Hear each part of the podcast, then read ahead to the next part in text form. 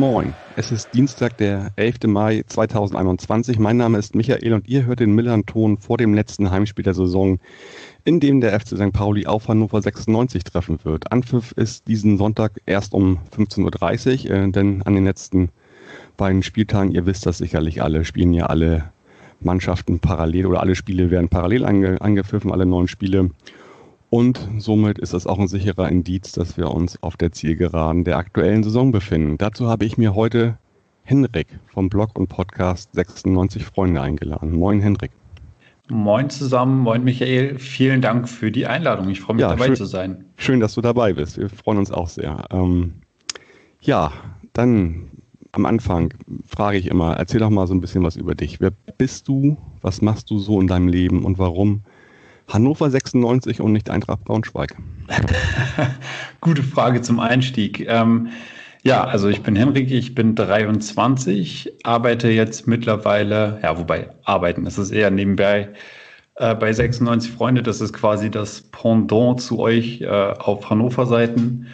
Genau, ähm, ganz nebenbei studiere ich noch. Ich bin jetzt gerade im Master, bin dafür gerade aus Würzburg, also aus Bayern, nach Kiel gezogen. Trotzdem habe ich meine Liebe zu Hannover nie vernachlässigt. Also ich bin in der Region geboren, in Bückeburg. Das dürfte den wenigsten etwas sagen. Ähm, ja, und wie Ich habe schon mal gehört. So, Echt? Also, oh, ja. okay. Immerhin. Ähm, warum Hannover, nicht Braunschweig? Also das hat mir keiner in die Wiege gelegt. Also ich bin so der Erste aus meiner Familie, der eigentlich zum Fußball gekommen ist. Ich habe meinen Vater dann davon überzeugt, Hannover-Fan zu werden. Irgendwie eine ungewöhnliche äh, Konstellation, aber so war es. Ich weiß noch, mein erstes Spiel war damals gegen Arminia Bielefeld. Also Bückeburg liegt so zwischen Hannover und Bielefeld. Und ja, da hat mich Hannover dann irgendwie überzeugt. Heutzutage wäre es dann wahrscheinlich eher Bielefeld gewesen. Ja, und seitdem ähm, bin ich Anhänger der Roten und das wird sich in meinem Leben definitiv auch nicht mehr ändern. Mhm. Kannst du dich noch an dein erstes Spiel im Stadion erinnern? Boah, das ist auf jeden Fall schon lange her. Ähm, ich kann gar nicht genau sagen, wann es war. Ich weiß auf jeden Fall, dass es in der ersten Bundesliga war, also das Spiel Hannover-Bielefeld in Bielefeld. Ähm, ja, und äh, da bin ich eigentlich überfragt. Ich habe nicht mehr mitgezählt. Also es sind etliche Spiele mittlerweile. Ich weiß, was die geilsten Zeiten waren. Das war, als Hannover vor 10, 11 Jahren noch in der Europa League gespielt hat. Ähm, ja, solche Zeiten gab es. Äh, und da hat mein Vater mir beide Male zum Geburtstag, da gab es so ein Gruppenkombinationsticket, dass man alle Gruppenspiele in diesem einen Ticket eingebaut hatte. Ich glaube, das war somit das geilste Erlebnis im Stadion. Ja, ja okay, kann ich mir vorstellen, klar. Vor allem so als Kind, äh, dann mit dem Verein, den man mag. Äh, international zu spielen. Ich bin 44 Jahre, ich habe es noch nicht erreicht, aber steht noch auf der Bucketlist bei mir hier ähm, und ähm, vielleicht lässt sich das irgendwann einlösen. Äh, wir sprachen schon gerade drüber, Blog und Podcast 96 Freunde. Erzähl da doch noch mal ein bisschen was drüber. Wie, wie genau, wie lange gibt es euch? Was macht ihr da so? Wie viel seid ihr? Das hat sich jetzt, äh, ich würde nicht sagen dezimiert, jüngst, aber äh, unser Gründer Dennis Draba, der hat vor ja, gut einem Jahr, beziehungsweise nicht einem Jahr, im September letzten Jahres äh, andere berufliche Wege eingeschlagen und ähm, ich glaube, man kann es sagen, ist bei der Zeit mittlerweile gelandet und äh, hat deswegen keine Zeit mehr, sich wirklich um den äh, Podcast und den Blog zu kümmern und hat die Aufgabe, Aufgabe dann so ein bisschen übergeben, eigentlich an ein Dreiergespann. Äh, ich war eigentlich nur dafür verantwortlich, den Blog zu leiten. In der Zwischenzeit hat, äh, hat Christian, der bei uns für den Podcast verantwortlich war, auch eine neue berufliche Herausforderung gefunden, so dass ich dann gesagt habe, okay, ich probiere den Podcast auch mit an die Hand zu nehmen. Und ja, bis jetzt funktioniert das eigentlich ganz gut. Ähm, in der Redaktion sind wir jetzt nur fünf Leute, also wir sind nicht ganz so viele. Und wir bekommen es noch hin, äh, aber ich ahne schon, dass wenn es bei mir im Masterstudium ein bisschen weiter Richtung Masterarbeit gehen wird, dass äh, ja, wir da irgendwann mal neue Leute an Bord brauchen. Also falls irgendein, irgendein Hannover-Fan den Podcast gerade hört, kann es sich sehr, sehr gerne bei uns melden, um mal ein bisschen ja. Werbung zu betreiben. Okay. Das ist aber jetzt für euch eher so ein, also ein Hobby oder ist das ein Nebenerwerb? monetarisiert ihr euch irgendwie? Also das ist ja bei uns gerade ein großes Thema beim Millanton, weil wir das ja seit einem Jahr doch intensiv forciert haben und da ja jetzt auch dann dem irgendwann demnächst mal Redaktionsstellen schaffen werden, wovon Leute wirklich leben können. Wie, wie ist das bei euch? Wir sind da noch nicht ganz so weit. Also äh, bei mir ist es wirklich so ein Kindheitstraum, dass ich äh, Journalist werden möchte. Ich verfolge das seitdem ich sechs bin und ähm, über mehrere Praktika und Co habe ich dann irgendwann mal meinen eigenen Sportblog geschrieben und zum damaligen Zeitpunkt ist Dennis äh, dann auf mich zugekommen und hat mich gefragt, ob ich nicht vielleicht bei 96 Freunde anfangen möchte. Und jetzt bin ich seit ja, knapp vier Jahren mit an Bord. Und für mich ist das halt ist so eine Mischung aus Nebenjob, also freiberuflicher Journalismus und äh, Hobby. Also ich setze mich ja, einfach okay. fast mal mhm. gerne hin, äh, schreibe die Texte es ist ein netter Nebenerwerb, aber es ist noch nicht so groß, dass man jetzt sagen könnte, okay, mhm. wir können davon wirklich leben. Ja, okay. Klar. Also ist bei uns ja auch noch nicht so weit. Wir arbeiten ja gerade ja. dran, aber sind da auf einem ganz guten Weg. Okay, dann lass uns mal über das Sportliche sprechen. Ähm, Ihr habt in der Hinrundentabelle Platz 6 belegt, in der Rückrundentabelle jetzt nur noch Platz 16, was insgesamt den 13. Tabellenplatz bedeutet. Äh, wie erklärst du dir denn diese zwei verschiedenen äh, Runden oder, naja, vielleicht kann man auch Einbruch sagen, ist schon, schon ein kleiner Einbruch, ne? Ein kleiner Einbruch ist gut. Ich, ich finde, das ist ein ganz schön großer Einbruch. Ähm, Woran es genau liegt, das, das weiß ich gar nicht. Also ich kann es mir vielleicht so erklären, dass es in der Mannschaft, in der Trainerkonstellation gekracht hat. Äh, das hat man ja jetzt auch äh, mit dem großen Knall gemerkt, dass Kenan Kotschak nach der Saison gehen wird. Ähm, ich würde mal anfangen in der Hinrunde. Also ich finde, in der Hinrunde hat Hannover noch ganz akzeptabel gespielt. Äh, hat man viele Siege einfahren können, unter anderem halt den 4-1 Derby-Sieg gegen Braunschweig, was alle nochmal so ein bisschen euphorisiert hat. Und ähm, mit dem ausgegebenen Ziel Aufstieg, ähm, da hat die Hinrunde eigentlich noch gepasst. Also da hätte man sagen können, okay, man kann wenigstens noch oben anklopfen. Und ja, dann in der Winterpause ist irgendwas ganz arg schiefgelaufen. Äh, liegt meiner Meinung nach daran, dass man erstmals seit Ewigkeiten keine neuen Spieler in der Winterpause geholt hat. Was ich nicht verstanden habe, weil ja. man hat direkt gesehen, dass äh, die Doppelspitze mit der Hannover lange gespielt hat, dass sie nicht funktioniert, weil Henrik Weidand lange Zeit, oder es ist leider immer noch so, keine Leistung gezeigt hat und Marvin Dux hing dann alleine in der Luft. Da hätte man definitiv äh, Verstärkung holen müssen. Das hat man verpasst. Liegt höchstwahrscheinlich auch daran, dass die äh, Stimmung zwischen Martin Kind, Gerhard Zuber und Kenan Kotschak äh, sehr, sehr schlecht ist, dass da anscheinend gar keine, Kommunika äh, gar keine Kommunikation stattgefunden hat. Und ja, in der Rückrunde sieht man das Theater halt. Also es wirkt so, als würden die Spieler auf dem Feld nicht miteinander reden. Nominell finde ich, hat Hannover eigentlich mit einem der besten Kader in der zweiten Bundesliga. Und äh, ich finde, Gerhard, äh, ich finde, Gerhard Zuber kann man die Schuld jetzt auch nicht in die Schuhe schieben. Also äh, einem Manager kein Geld äh, zur Verfügung zu stellen und dann ihm zu sagen, er soll mehr oder weniger aus Scheiße Gold machen, ist schon eine ziemliche Herausforderung. Und er hat Spieler wie äh, Simon Follett geholt, die super viel Erstliga-Erfahrung haben, mhm. mit Eintracht Frankfurt im Europa League Halbfinale standen, der den DFB-Pokal gewonnen hat.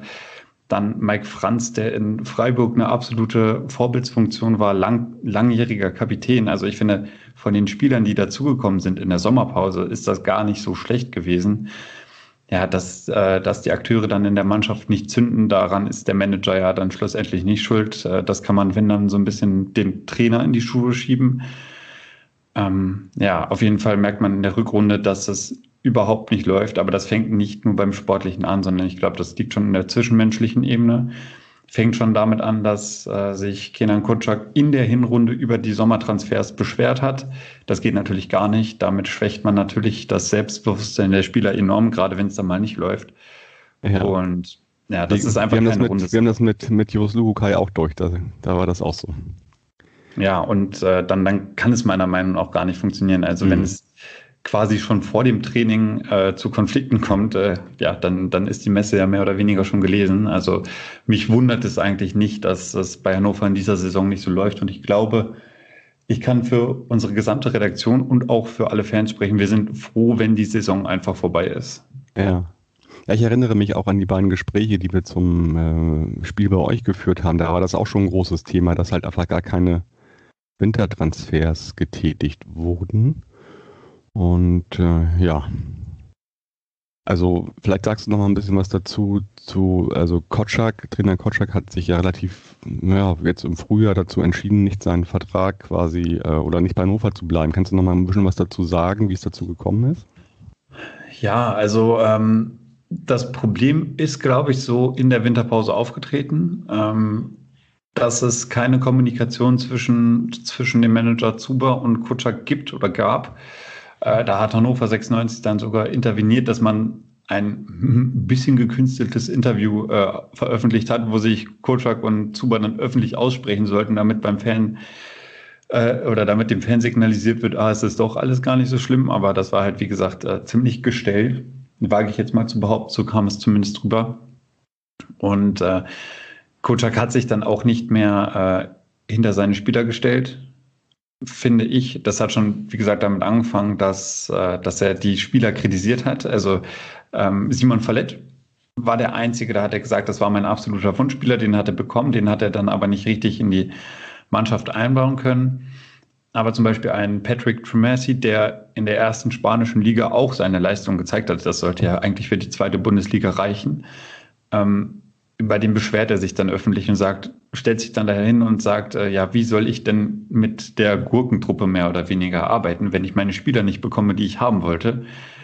Und ja, damit äh, stellt er natürlich die ganze Mannschaft total unzufrieden. Mhm. Und ähm, irgendwann kam halt auch äh, die negative Stimmung von den Fans, glaube ich, bei Martin Kind und Co. mit an. Gar nicht mal aufgrund der sportlichen Leistung. Ich meine, äh, dass man halt mal verliert, ist, ist halt so. Ich, Kenan Kotschak hat zwei Derby-Siege geholt. Das wird äh, in Hannover, glaube ich, keiner vergessen, egal wie das jetzt ausgeht.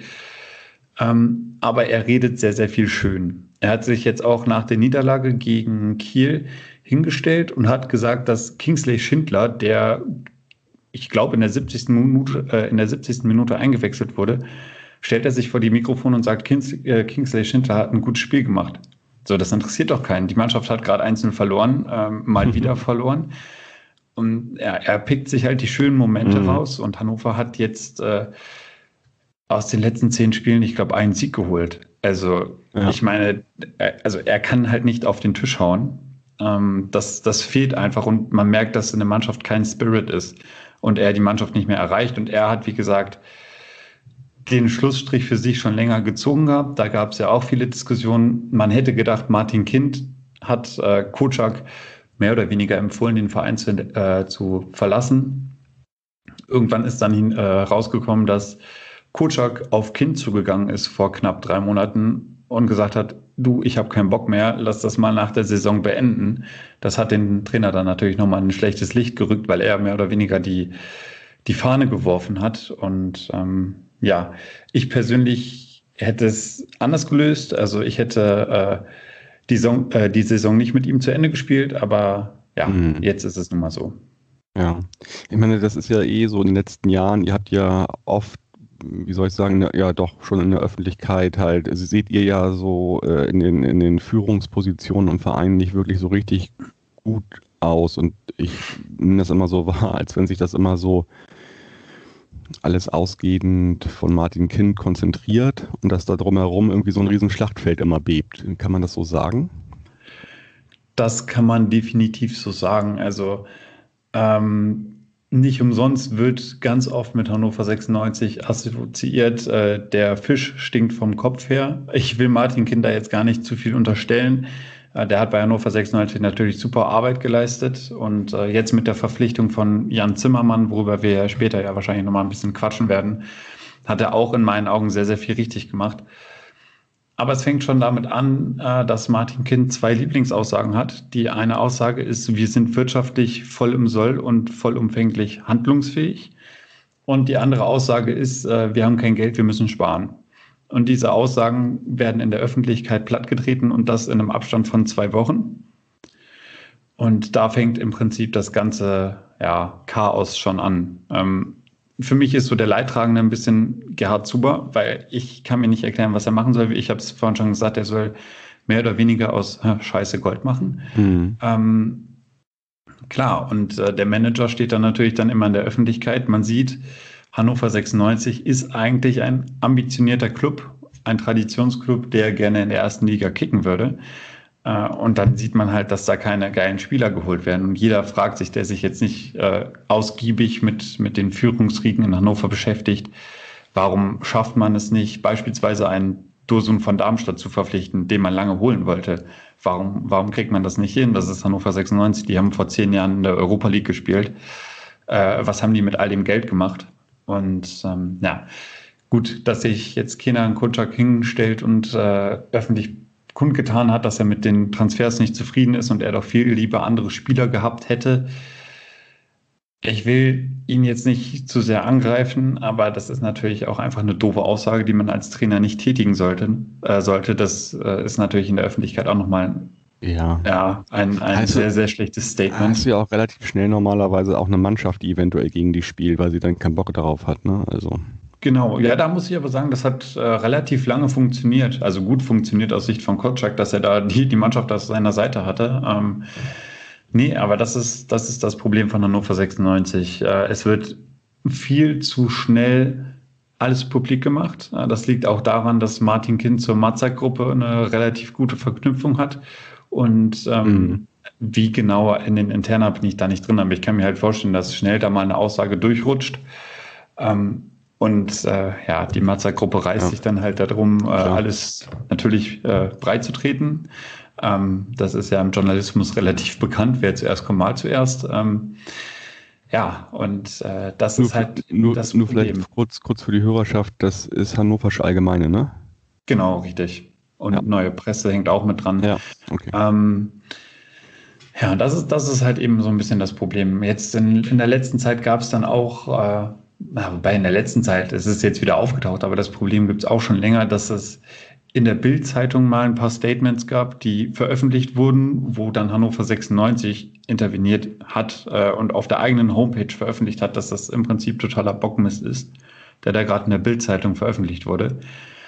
Und ich meine, auch diese Verknüpfung stimmt nicht so ganz zwischen Medien und, und äh, dem Team. Und ja, das alles, alles zusammengenommen führt halt dazu, dass beim neutralen Beobachter äh, dann das Gefühl entsteht, dass bei Hannover einfach gar nichts zusammenläuft. Und auch als nicht neutraler Beobachter muss man mhm. sagen, dass es natürlich absolut nicht geil ist, mitzubekommen, was da mit dem eigenen Verein passiert.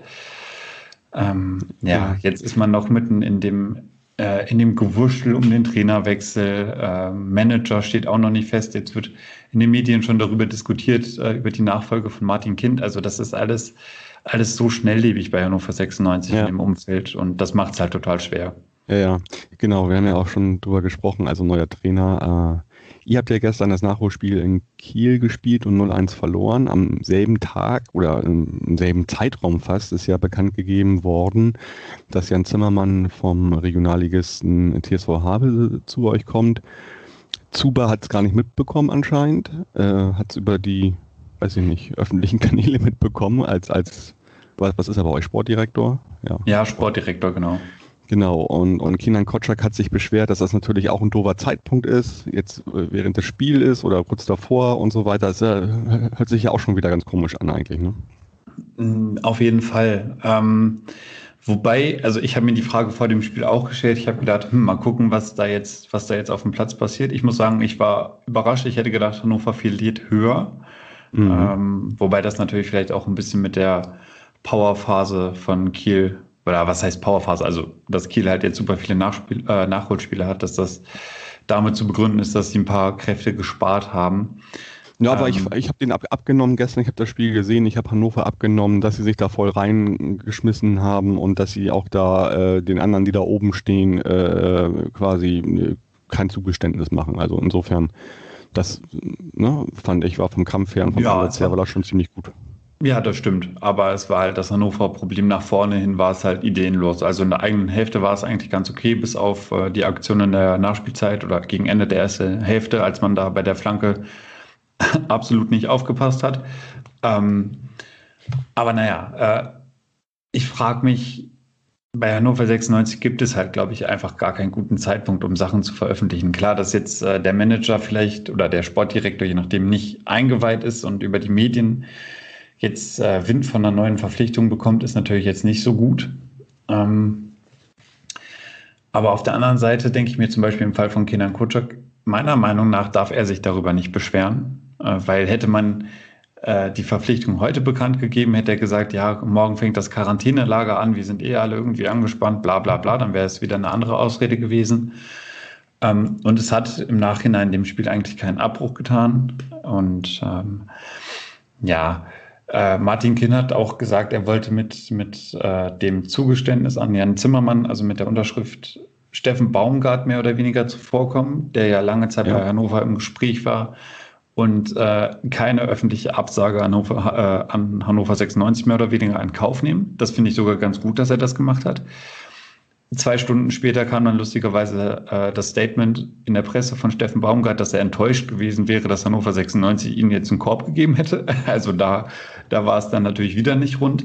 Ja, ähm, ja also. Letztendlich glaub, ist, er, ist, er, ist er heute zu Köln gegangen oder hat er genau, unterschrieben. Genau, also ich glaube letztendlich, äh, es hat das Chaos in Hannover jetzt nicht wirklich vergrößert. Ähm, die Fans waren, glaube ich, alle froh, dass, äh, dass der Transfer bekannt oder die Verpflichtung bekannt gegeben wurde, anstatt dass es jetzt heißt, oh toll, drei Spieltage vor Schluss.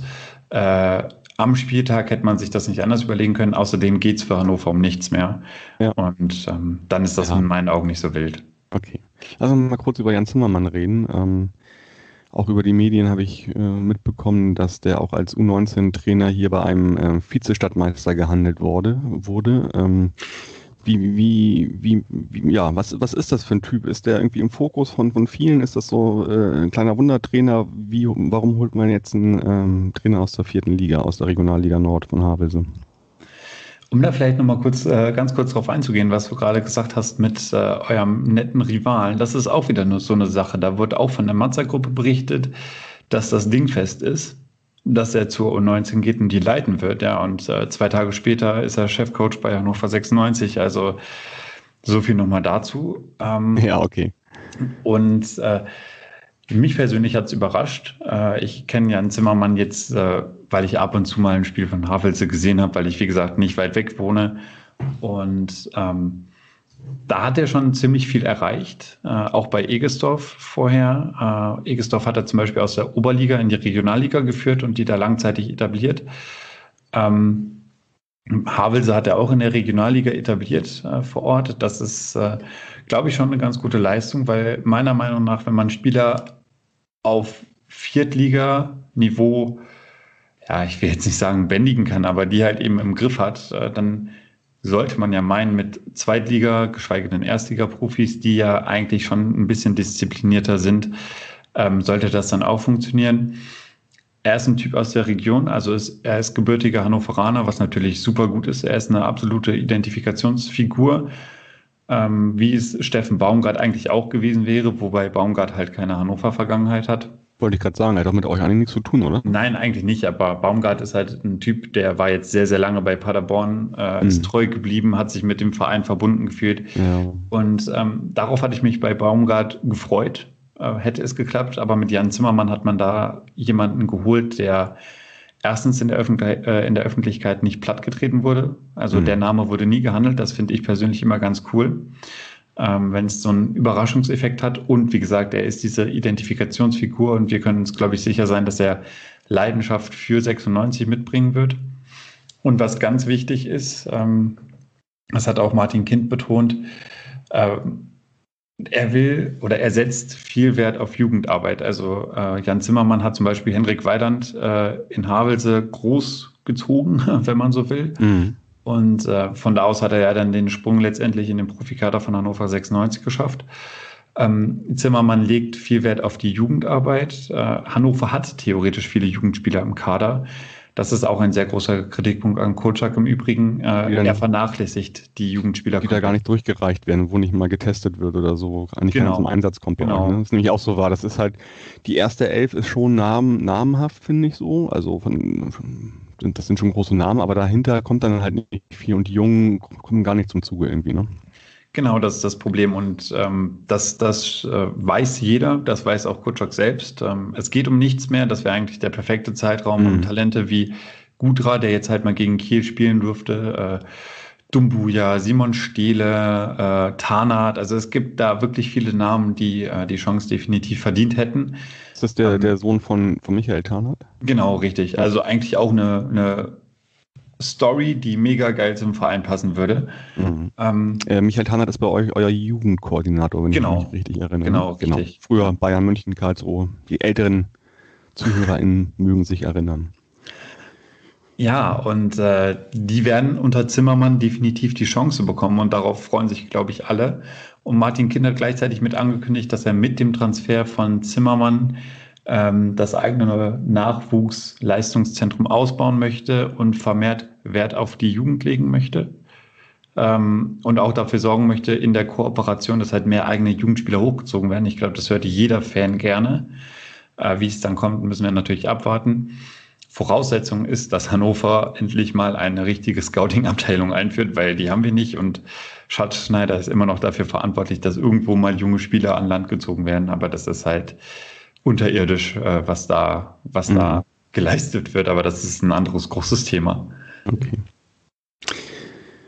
Gut, bevor uns die Zeit wegrennt, Henrik, lass uns doch mal direkt nochmal so in Sportliche gucken, Richtung Sonntag auch, äh, letzten beiden Spieltage, vorletzter Spieltag am Sonntag. Ähm, ich habe gelesen, ihr ähm, macht oder ihr habt jetzt äh, schon zum Kiel-Spiel einen Torwartwechsel gemacht. Also Michael Esser hat bis dahin alle Spiele gespielt, jetzt äh, ist Martin Hansen dran. Hat das einen bestimmten Grund? Hört, hört Esser auf? Soll der Hansen aufgebaut werden? Woran liegt das? Also drei Spiele ist ja viel. Manchmal gibt also in der Regel gibt man Ersatzspieler ja nur ein Spiel, dass man sich nochmal zeigen kann oder so. Ne?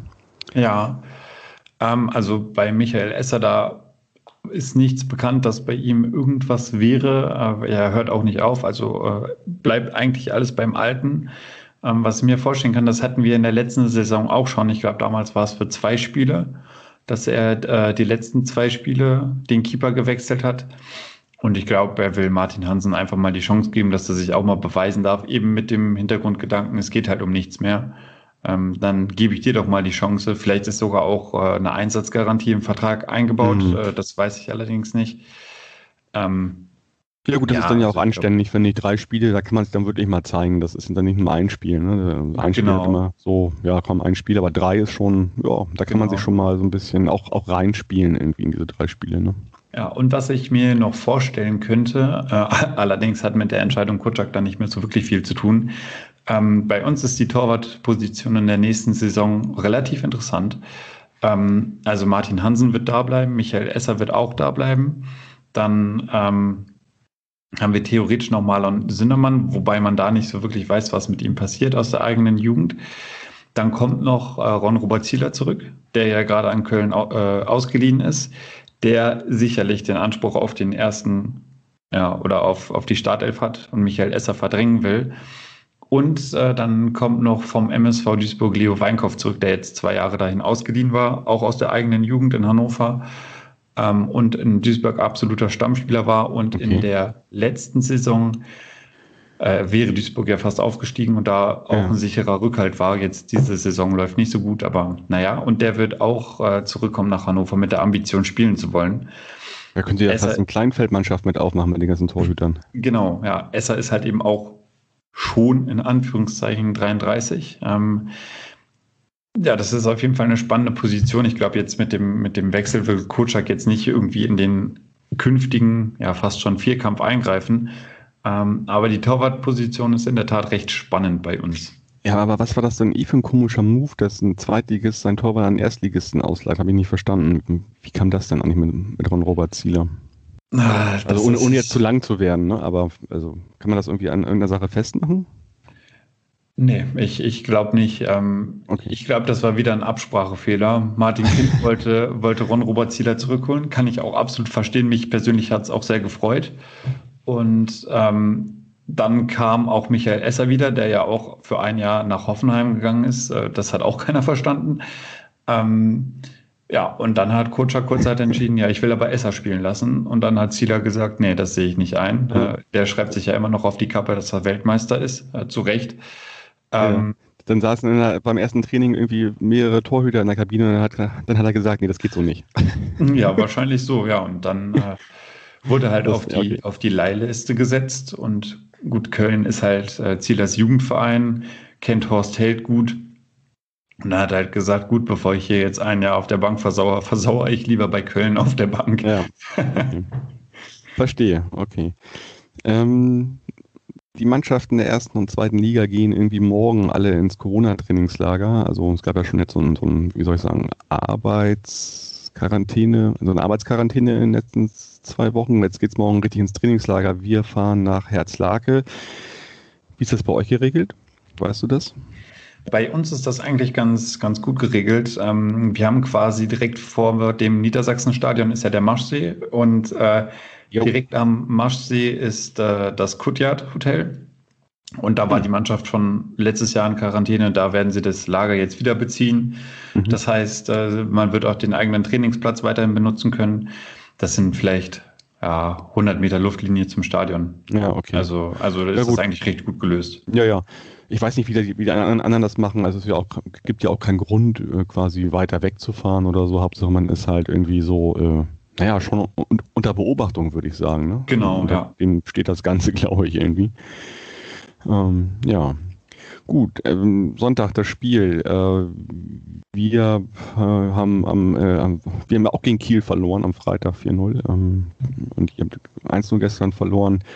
Das war ein ganz guter Downer für uns, obwohl wir ganz gut gespielt haben. Was, was meinst du denn, wie Hannover Sonntag bei uns auftreten wird? Also erst nochmal äh, würde ich sagen, Respekt an St. Pauli für die Rückrunde. Also Danke. das, was, was ja. ihr da auf die Beine gestellt habt, ist schon ja. echt äh, ja. bemerkenswert. Wenn ihr die ganze Saison so gespielt hättet oder nächste Saison die ganze Saison so spielt, dann äh, ne? Ähm, ja, ich glaube, äh, bei Hannover, ich habe gestern äh, mit meinem Nachbarn hier in Kiel zusammengeschaut, der ist Kiel-Fan. Und äh, er hat das danach so schön gesagt, die Kieler Spieler sind noch nicht lange in der zweiten Bundesliga und die sind alle noch heiß. Und äh, diese Hitze vermisse ich bei Hannover 96. Ähm, ich glaube, ich hatte jetzt auch gegen Kiel, gut, sie haben zwar gekämpft, aber es war irgendwie schon so ein bisschen träge und lustlos und das hat sich über die gesamten letzten Wochen gezogen. Ähm, und die Spieler wissen halt, es geht um nichts mehr. Also sie wollen ein gutes Bild abgeben, aber ähm, es wird jetzt nicht mehr in das, in das letzte Risiko gegangen. Für so ein paar ist doch bestimmt noch so ein bisschen Schaufenster laufen oder so, tippe ich mal. Ne? Also das ist ja nicht immer so. Jetzt ja, das, das wäre halt eben das. Also das ist das Problem. Kutschak wechselt dann Kingsley Schindler ein, der von Köln ausgeliehen ist und ja, zu 99,9 Prozent zurück nach Köln gehen wird und nicht nach Hannover bleibt. Und äh, ein Simon Stiele, der dann auch für rechts außen auf der Bank sitzt, ein eigener Jugendspieler, der brennen würde, der sich empfehlen will, der bekommt halt seine Chance nicht. Und das ist so ein bisschen das Problem, weswegen da auch kein Ruck durch die Mannschaft ja. geht. Und deswegen ist die Erwartungshaltung auch relativ gering. Und das ist so, was man unter dem, dem Oberbegriff satt, glaube ich, auch so ein bisschen dann abhandelt. Äh, genau, ja. Dann, dann fällt äh, Niklas Hult als Linksverteidiger, als wichtige Stütze auch noch aus. Dominik Kaiser fällt auch aus, der wurde jetzt durch Mike Franz ersetzt. Das hat auch nicht so gut funktioniert. Der wurde ja auch rechtzeitig gegen Kiel wieder rausgenommen. Also ich glaube, die Erwartungshaltung in Hannover ist, ja, die ist eigentlich fast schon nicht da. Also man ja. hat keine Erwartungshaltung. Man kann jetzt nicht sagen, okay, schafft die Mannschaft einen Befreiungsschlag wie beim äh, 3-1 gegen Regensburg vor zwei Wochen. Mhm. Oder ja, wird es halt eher so ein müder Kick und dann äh, passiert halt sowas wie gestern, wo man in der eigenen Hälfte ganz gut steht, aber ja, im letzten Drittel funktioniert dann halt gar nichts mehr. Ja. Und, und äh, Haraguchi im Mittelfeld und ähm, vorne drin Duxch werden aber auf jeden Fall spielen, ne? Da ist keiner verletzt oder gesperrt oder so, ne? Nee, da gehe ich mal, da gehe ich mal stark davon aus, dass die beiden spielen werden. Ähm, also Duxch 14 Tore, ne? Also und ja, äh, das, ist, das ist eigentlich ganz kurios. Er hat jetzt 21 Scorerpunkte, ist ja. unser bester Spieler, mhm. aber trotzdem prasselt es immer Kritik, ähm, weil er halt eben auch ein bisschen unorthodox über den Platz läuft. Er ja, ja, ich halt habe das, Vergangen hab das verfolgt, genau. Also da war immer das äh, Thema Körpersprache auch ein Thema bei euch. Ne? Ja, ne? genau. Und jetzt kam letztens auch in den Medien auf, ich weiß nicht, was da stimmt, dass Duck-Stimmen ja, Erzrivalen von euch angeboten wurde. Ja, ähm, da würde er auch super hinpassen, finde ich. ja, weil das ist, das, deswegen, das passt, das passt einfach absolut zum Durcheinander von Hannover 96. Ja. Und ich bin da mal gespannt, was da, was da passiert. Also, wie gesagt, wir hätten Mick, äh, Mick Gudra, äh, der es meiner Meinung nach mal verdient hätte, zum Ende der Saison jetzt mal 90 Minuten durchzuspielen oder Musa Dumbuya. ähm, der auch schon getroffen hat. Äh, das ist eigentlich eine, eine Mustergeschichte, weil er als Flüchtling kam mit dem Boot nach Deutschland, hat sich dann über die zweite Mannschaft inklusive Dachdecker, Lehre und Job nebenbei in die erste Mannschaft hochgekämpft. Mhm. Solche Typen hätten es halt einfach mal verdient zu spielen, wenn es um nichts geht. Und ich bin mal gespannt, was da, was sich da noch tut, aber ich glaube, ähm, von seiner Konstellation Duxch Weidand wird Kutschak äh, nicht mehr abweichen, während er noch tätig ist bei Hannover. Ja, okay. Was zum Schluss, Henrik, was, was, was tippst du für Spiel am Sonntag? Ah, ja, ähm, ich, ich würde es mir ja wünschen, wenn Hannover doch nochmal ein Erfolgserlebnis feiert.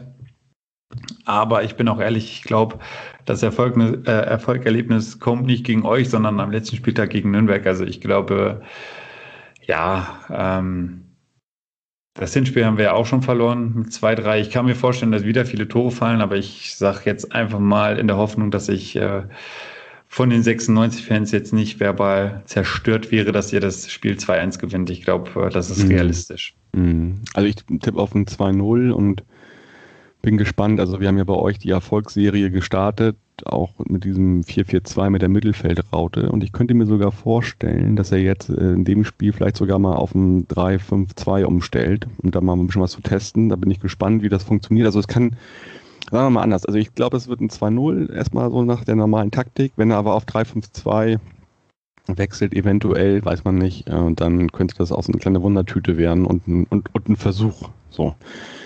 Insofern ist das äh, 2-0, was ich hier tippe, eher so ein bisschen äh, vorsichtig zu genießen. Ja, aber ich glaube, äh, das wäre eine ganz gute Ausrichtung. Vielleicht hört Kutschak ja euren Podcast. Ähm. dann, also dann ich bin ja nicht so gut äh, in der Taktik. Er sollte dann auf jeden Fall natürlich die Taktik äh, oder, oder die, die, Spieltagsvoranalyse von, von Tim lesen. Da lässt sich viel mehr rausziehen. Sehr gut.